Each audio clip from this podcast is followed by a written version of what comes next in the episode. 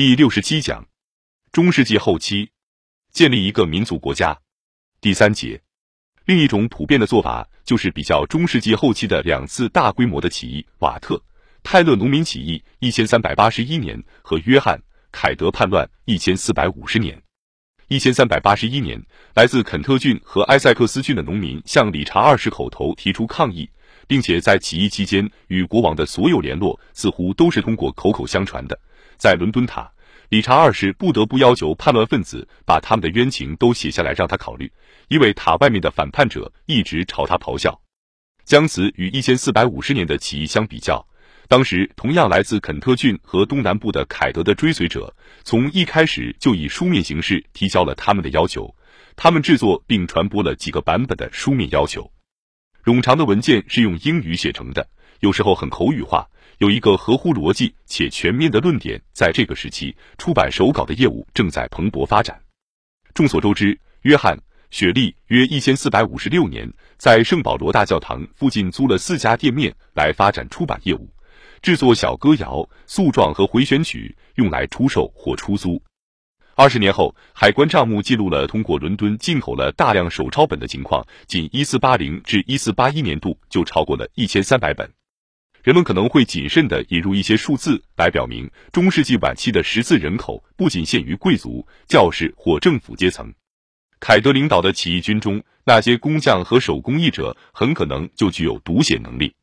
在一千三百七十三年的法律诉讼中，二十八名证人中有十一人将自己描述为有文化之人，或者能够懂拉丁文，并且我们可以假设他们也懂英语。十五世纪中叶。包括商人、牧民、裁缝和海员在内的证人中，识字率也和前述的例子差不多。毫无疑问，其他人无论是否有文化，都不会梦想被聘请作为证人。但我们无可置疑地相信，托马斯·莫尔爵士 （Sir Thomas More） 在十六世纪初的乐观估计，即英格兰人的识字率超过了百分之五十。如果我们不能完全放心地接受这些数字，我们至少可以观察到，有文化的男性很少有女性在各种职业中工作。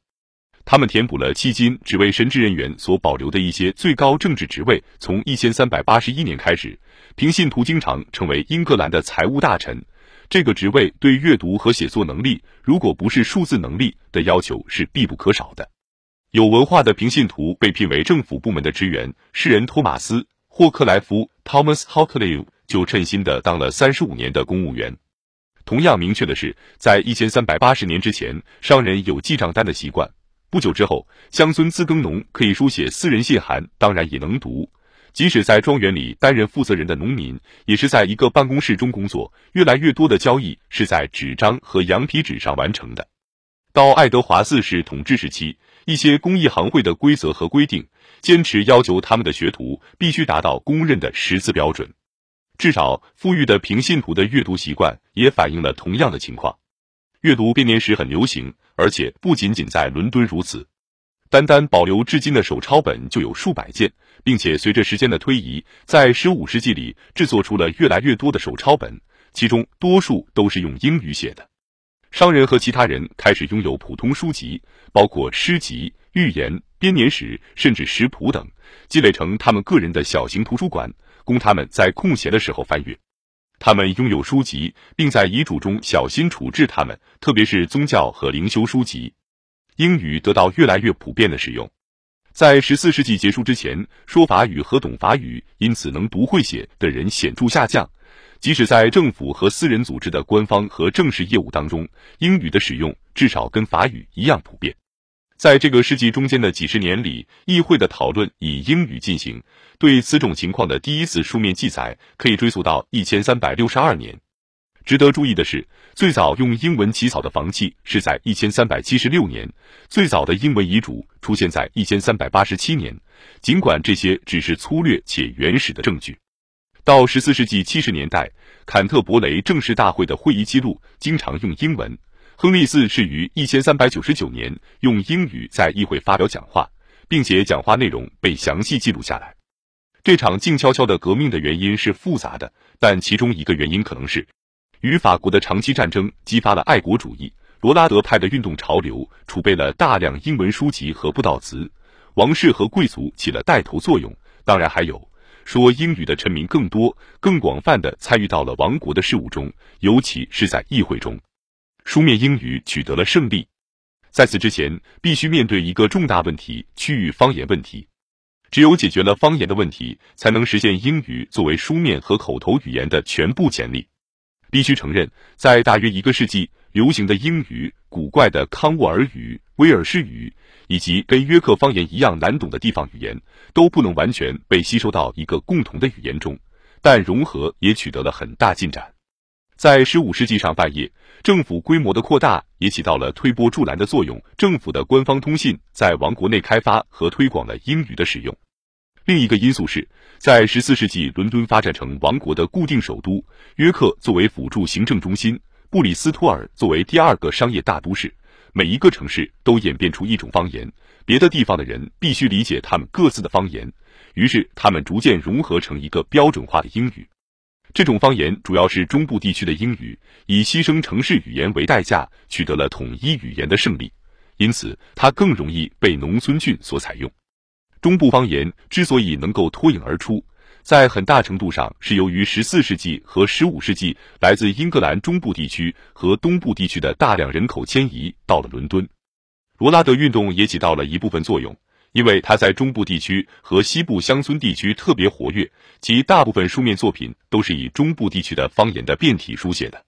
这种方言以口头和书面的形式占领了伦敦，进而占领了整个王国。杰弗里·乔叟 （Jeffrey Chaucer） 对于他的作品是否会在整个英格兰被读懂存在严重的疑虑，并且他为一个有限的对他的作品着迷的圈子写作，而因为用英文和我们的方言写作。是如此多姿多样，所以我向上帝祷告，每一种方言都不会把你写错，每一种韵律都跟随你的方向，无论去向何方，你都要朗诵或者吟唱。我祈求每个人都能读懂上帝的模样。在一千四百二十六年的一宗法律案件中，法官声明，虽然单词的读音在英格兰的不同地区有所不同，但在法庭上同等有效。半个世纪之后，威廉·卡克斯顿 （William Caxton） 可能会更加乐观地认为，来自不同郡的人都能读懂他印刷的几百本书。他意识到，在一个地方说的普通英语与另一个地方的不同，但是通过使用既不太粗鲁也不古怪的英语，且以上帝的恩典所理解的方式，他预计不会遇到太大困难，无论是口语还是书面语。易于理解，对于沟通的有效性、观点的共同表达以及形成国家意识都至关重要。英语已成为一个征服民族而不是被征服民族的语言。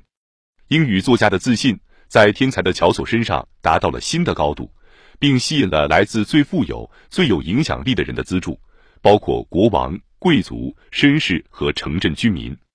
各种形式的英语诗歌，无论在质量还是受欢迎程度上，都远远超越了十四世纪和十五世纪的英语散文、抒情诗和浪漫诗歌、喜剧和悲剧、寓言和戏剧。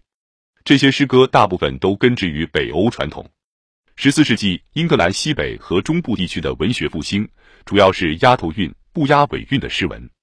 但这轮复兴得到了当地绅士和诸如伯恩斯家族、赫里福德伯爵和莫蒂莫家族、马吉伯爵等权贵的赞助，并且可以创作具有相当想象力的作品，如高文爵士和绿色骑士 Sir Gawain and the Green Knight 和农夫皮尔斯 Piers Plowman。